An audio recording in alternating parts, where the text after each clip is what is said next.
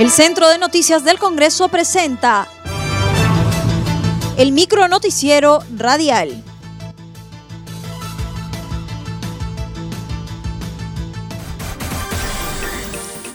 ¿Cómo están? Les saluda Anaís Uceda. Hoy es viernes 18 de diciembre y estas son las principales noticias del Congreso de la República.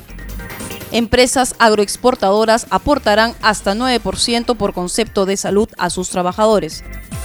En entrevista a CNC Radio del Congreso, el presidente de la Comisión Multipartidaria encargada de elaborar una nueva ley general de régimen agrario, Juan Carlos Oyola, indicó que en la reunión se acordó incorporar al proyecto precisiones según las dimensiones de las empresas. El legislador indicó que en el caso de las grandes empresas con más de 100 trabajadores aportarán por cada trabajador el 9% por concepto de salud y las empresas que tengan menos de 100 trabajadores aportarán el 7% porcentaje que se incrementará de manera gradual realidad eh, hemos recibido el último aporte de salud para hacer algunos cambios y que aquellas empresas que tengan más de 100 trabajadores puedan pagar el 9% normal y aquellas que tengan menos de, de 100 trabajadores paguen el, sigan pagando el 7% por los, eh, digamos, 7 años que, que, se va a extender esta ley. Aparte de ello, hemos considerado también un seguro de, también para que paguen el 7% aquellos trabajadores agrarios independientes por los siete años que va a tener la vigencia de esta ley. También se acordó que los trabajadores del sector agrario que a la fecha de su contratación estuviesen afiliados al Seguro Integral de Salud SIS no perderán su cobertura durante el periodo de carencia establecido en la Ley de Modernización de la Seguridad Social en Salud. Por otro lado, podrán recobrar de modo automático su afiliación al SIS en la oportunidad en que su contrato de trabajo y el periodo de latencia en salud culminen. La iniciativa legislativa sobre el incentivo en el sector agrario y riego será entregado a trámite documentario para que la mesa directiva considere la convocatoria un pleno extraordinario con el fin de aprobar la iniciativa. Canciller informará sobre la negociación con los laboratorios que abastezcan de vacuna contra la COVID-19 en comisión parlamentaria.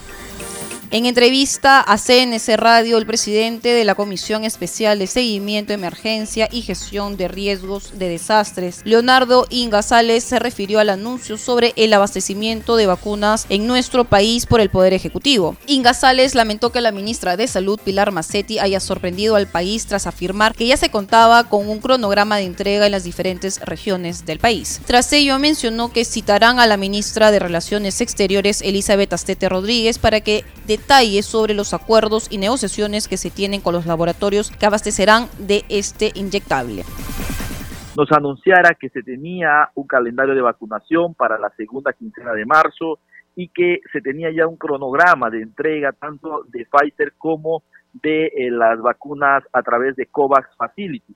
Entonces, esto eh, se da por eh, como una noticia falsa, la que habíamos estado recibiendo, puesto que se ha confirmado el día de ayer que solo se tienen eh, unos preacuerdos, más no los contratos ya finales.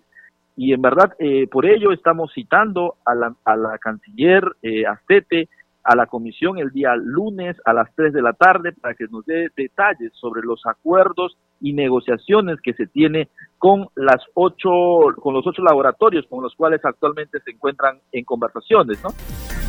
A su vez, el parlamentario Felipe Castillo, integrante de esta comisión, responsabilizó por el retraso de la adquisición de la vacuna al expresidente Martín Vizcarra por no haber tenido la capacidad de cerrar las negociaciones con los laboratorios en el periodo del expresidente Martín Vizcarra. Él es el gran responsable por no habernos, eh, digamos, eh, haber tomado la, digamos, las precauciones en el sentido de haber cerrado negociaciones hasta este momento. Para mí eso es una incapacidad y una sistemática, eh, digamos, fraseo relacionado a la temática que ha sido un modo superante eh, durante todos estos nueve meses eh, eh, de pandemia. Y definitivamente el gran afectado son los 33 millones de peruanos, especialmente de las poblaciones más vulnerables y menos peligrosas. Podemos Perú no descarta censura contra titular del Parlamento Nacional.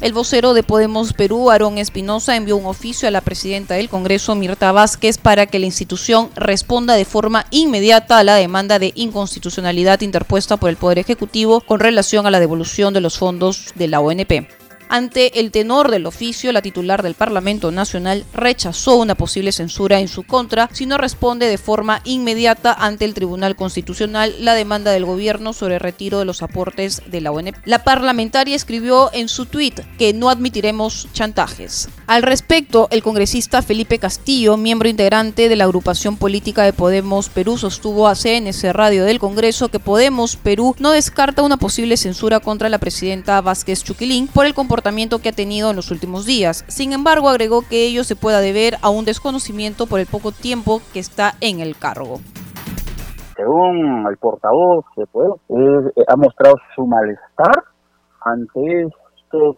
eh, idas y venidas de la presidenta del Congreso. No ha dicho la mesa directiva.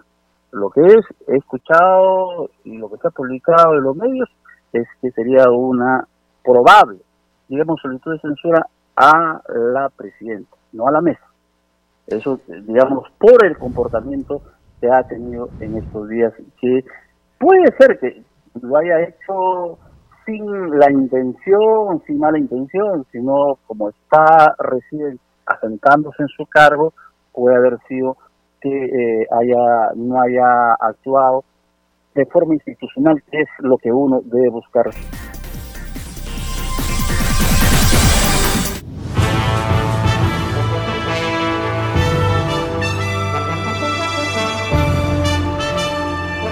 Hasta aquí el micro noticiero radial del Centro de Noticias del Congreso, una producción de la Oficina de Comunicaciones.